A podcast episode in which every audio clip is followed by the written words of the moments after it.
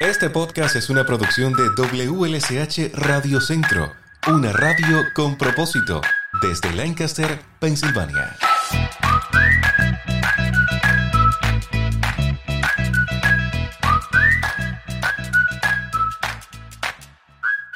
Hola, soy Alice Molina con ustedes en otro episodio de nuestro podcast. Hoy nos acompaña Joe Arthur, director ejecutivo de Central PA Food Bank. Con Joe converso sobre los progresos de esta organización para combatir el hambre en Pensilvania. Durante este 2022, Central PA Food Bank ha desarrollado varias acciones para ofrecer asistencia nutricional a los más necesitados del área. Usted también puede contribuir con esta organización, ya sea a través de donaciones u ofreciendo su tiempo como voluntario. Sobre todo eso y más conversamos en este episodio del podcast, una conversación que no debes perderte. Everybody, and welcome. We're here with the Executive Director of Central Pennsylvania Food Bank, Joe Arthur. Hello, Joe. How are you? I'm doing great. Thank you for having me again. Of course, of course. I enjoy our conversations and talking about this important project that you are doing. Um, yep, ready to ready to talk about it. Thank you. Yes, of course. Can you tell me first what is the mission of Central Pennsylvania Food Bank? Yeah, Central Pennsylvania Food Bank works with about 1,200 partner organizations to make sure that everybody in Central Pennsylvania has enough healthy food every day. Uh, so, as the regional food bank, uh, we're gathering millions of pounds of food um, every uh, every month and sharing it right in neighborhoods, uh, collaborating with our partner agencies. That's great. So I see that one in 10 people, adults, and one in seven children this holiday season are suffering because they don't have food in their, in their table. That is right. Um, unfortunately, the the crisis that followed the pandemic with um, inflation, you know, the cost of, of providing food and really everything for your family has gone up dramatically over the, the last um, 18 months or so. So we have a lot more people coming for help this year than we did, say, last uh, holiday season. No, I, I bet. And during which year is worse, with the pandemic or this year with inflation? Yeah, that's a really good question. Um, the height of the pandemic was the very peak of of the demand for food assistance. So that would have been in 2021. Um, but if it wasn't for that pandemic high, then right now would be at record high levels of need. Oh wow! And I know that last time we we were here, we were talking about the hunger taking uh, hunger action taking month that was in September. How was it? Yeah, we had a wonderful September of raising awareness, and uh, that's really helped us to raise a lot of resources, especially now this time of year. Uh, many people like to give uh, during the holiday season, and and right now, um, all of that work that we did in September is really helping us as people are being very generous. We just need them to keep doing that. And how is it going? Is people volunteering, giving food? Do you have to give money? Do you have to give groceries? How can mm. how can people help? Right now, the very best way to help is actually to make a financial donation. And the easiest way to do that is through our website at centralpafoodbank.org, and you'll see the donation feature. And right now, our theme for the holidays is is caring and sharing. So you just look for that banner, and you can donate that way we have uh, tremendous volunteers uh, really all year long. Right now, we're pretty well stacked with volunteers through the rest of, say, December. But come January, we're going to need more volunteers signing up for sessions. So we always uh, we always love volunteer help. Just right now, for the rest of December, we're pretty full for volunteers. Oh, I'm so happy and I'm glad for you guys. So I I see that you serve 27 counties. How is the serving food been going through all the counties? Well, our, our partners are amazing. So without them, we could we could never reach the amount of people that we do. So they they work hard all year long and that includes uh, through the holiday season. So we feel that we've been very successful um, in in meeting the the need that's reported to us. But it takes a lot of hard work by volunteers for all of those organizations too.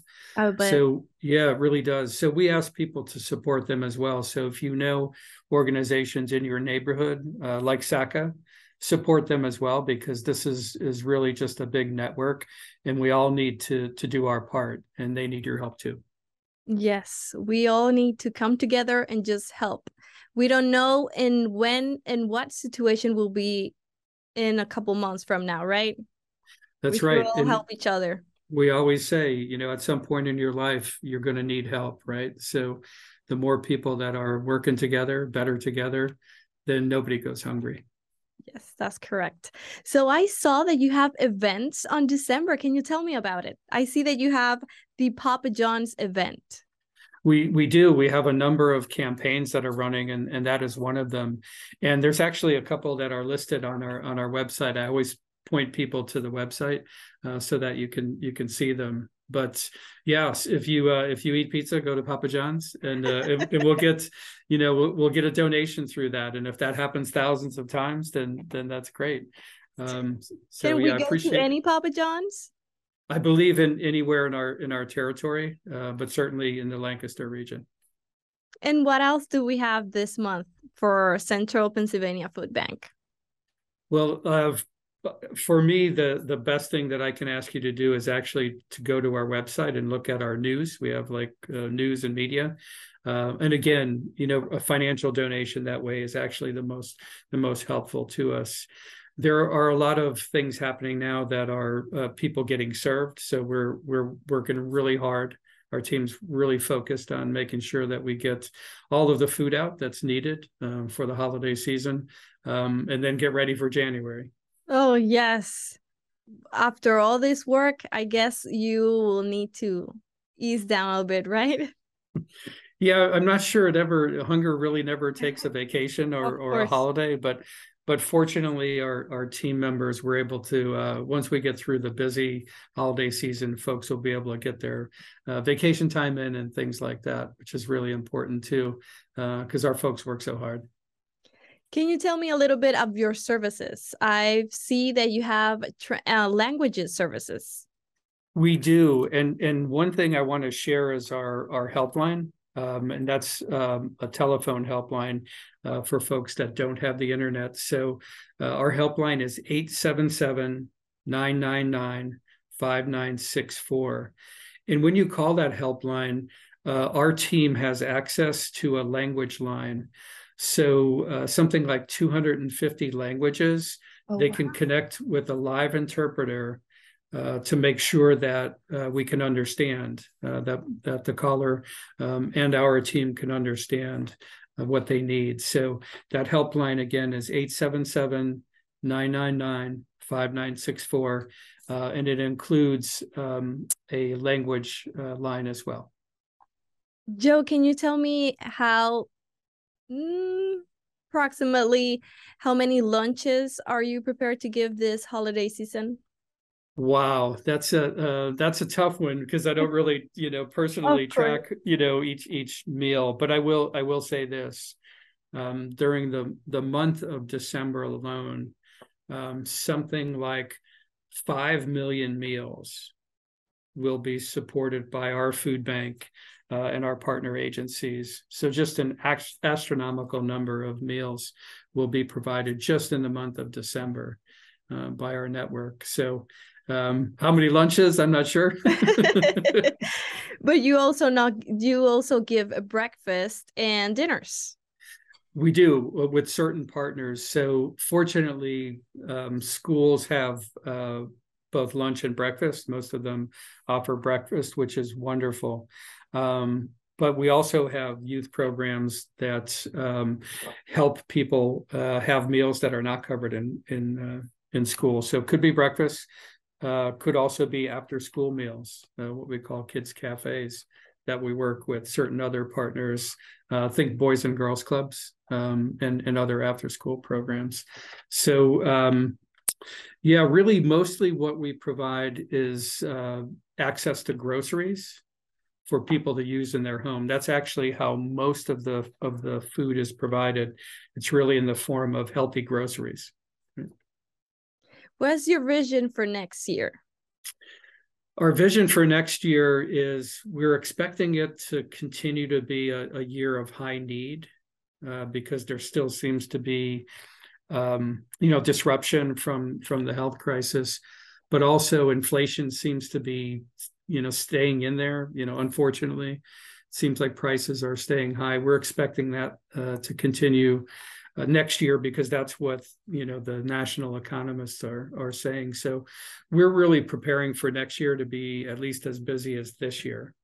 So uh, all of our efforts are going to be around making sure that we can raise enough funding to uh, to make sure that our inventory is strong, so that we can uh, make sure our partners have what they need to serve in their communities.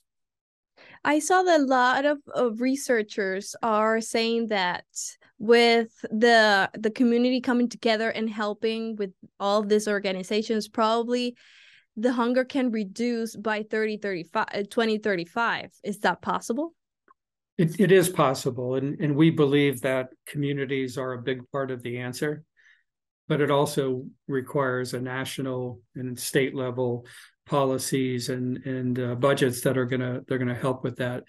But we absolutely strive for a day where no nobody goes goes hungry, and we think communities are a huge part of that. It's why we work in partnership with so many organizations. We think that's uh, a big part of the answer. But again, uh, we also need the support of our our federal and state governments and local governments to work together with us uh, to make sure that that nobody goes hungry. Can we do something about wasting food in companies or schools? You know, that's a big part of, of our mission already. We we feel that food companies and, and restaurants and, and schools and so forth are doing a pretty good job now. In fact, uh, a substantial amount of the food that that we provide uh, would other but otherwise be wasted if it, if if we were not in the picture. So uh, we work closely uh, with farms, with other food producers, with grocery store chains, with with other um, retail stores that uh, that do have food. We work with them already. So um, just in in our territory alone, in central Pennsylvania, uh, we work with over 500 different sites. Think of a grocery store site uh, or a Target site, something like that where our partner agencies go directly there once a week or so and pick up surplus food.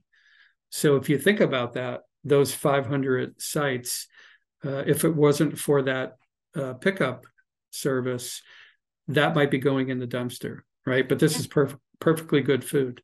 So we already do quite a lot around food rescue, and we're we're proud of that. And actually, we're we're working hard to do even more of that. Um, so, you know, preventing waste is a part of the solution, but uh, it's definitely not the whole solution. I'm so glad. I'm so glad. Can you give a message to the people in need who are embarrassed to come forward and the people who are listening to who want to help but they don't know how? Uh, I can certainly. If if you're struggling with hunger right now, or if you're really worried about it, you, don't wait. Don't. Um, we're here to help, right? So if you go, if you have access to the internet, go to centralpafoodbank.org, and there is a find help feature. You click on that, you put in your zip code, and it'll give you a list of our partners that are working right in your neighborhood if you don't have access to the internet, that's that helpline that I mentioned is the way to go by phone. 877-999-5964 so please don't don't hesitate to reach out for help uh, your nutrition is too important your health is too important. And and it's why we're here. We're here to help. We love we love to help. Um, for those who want to help but aren't quite sure how to do it um, lots of good ideas on our website. I always point folks back to the website because you could do that day or night at your own convenience. Um, and you can donate money you can donate food, you can donate volunteer time. Uh, and don't forget our community partners, they need help too. Thank you, Joe. I really enjoy this information. I hope we can have you next time. you can you can have me uh, anytime you want. I, I love doing this. of course, I would love to have you again. Alrighty, thank you so much. No, thank you. Ha sido un gusto conversar en este podcast con Joe Arthur, director ejecutivo de Centro PA Food Bank. Recuerde para más información en la página web www.centralpafoodbank.org. Yo soy Aleix Molina y los espero en otro episodio.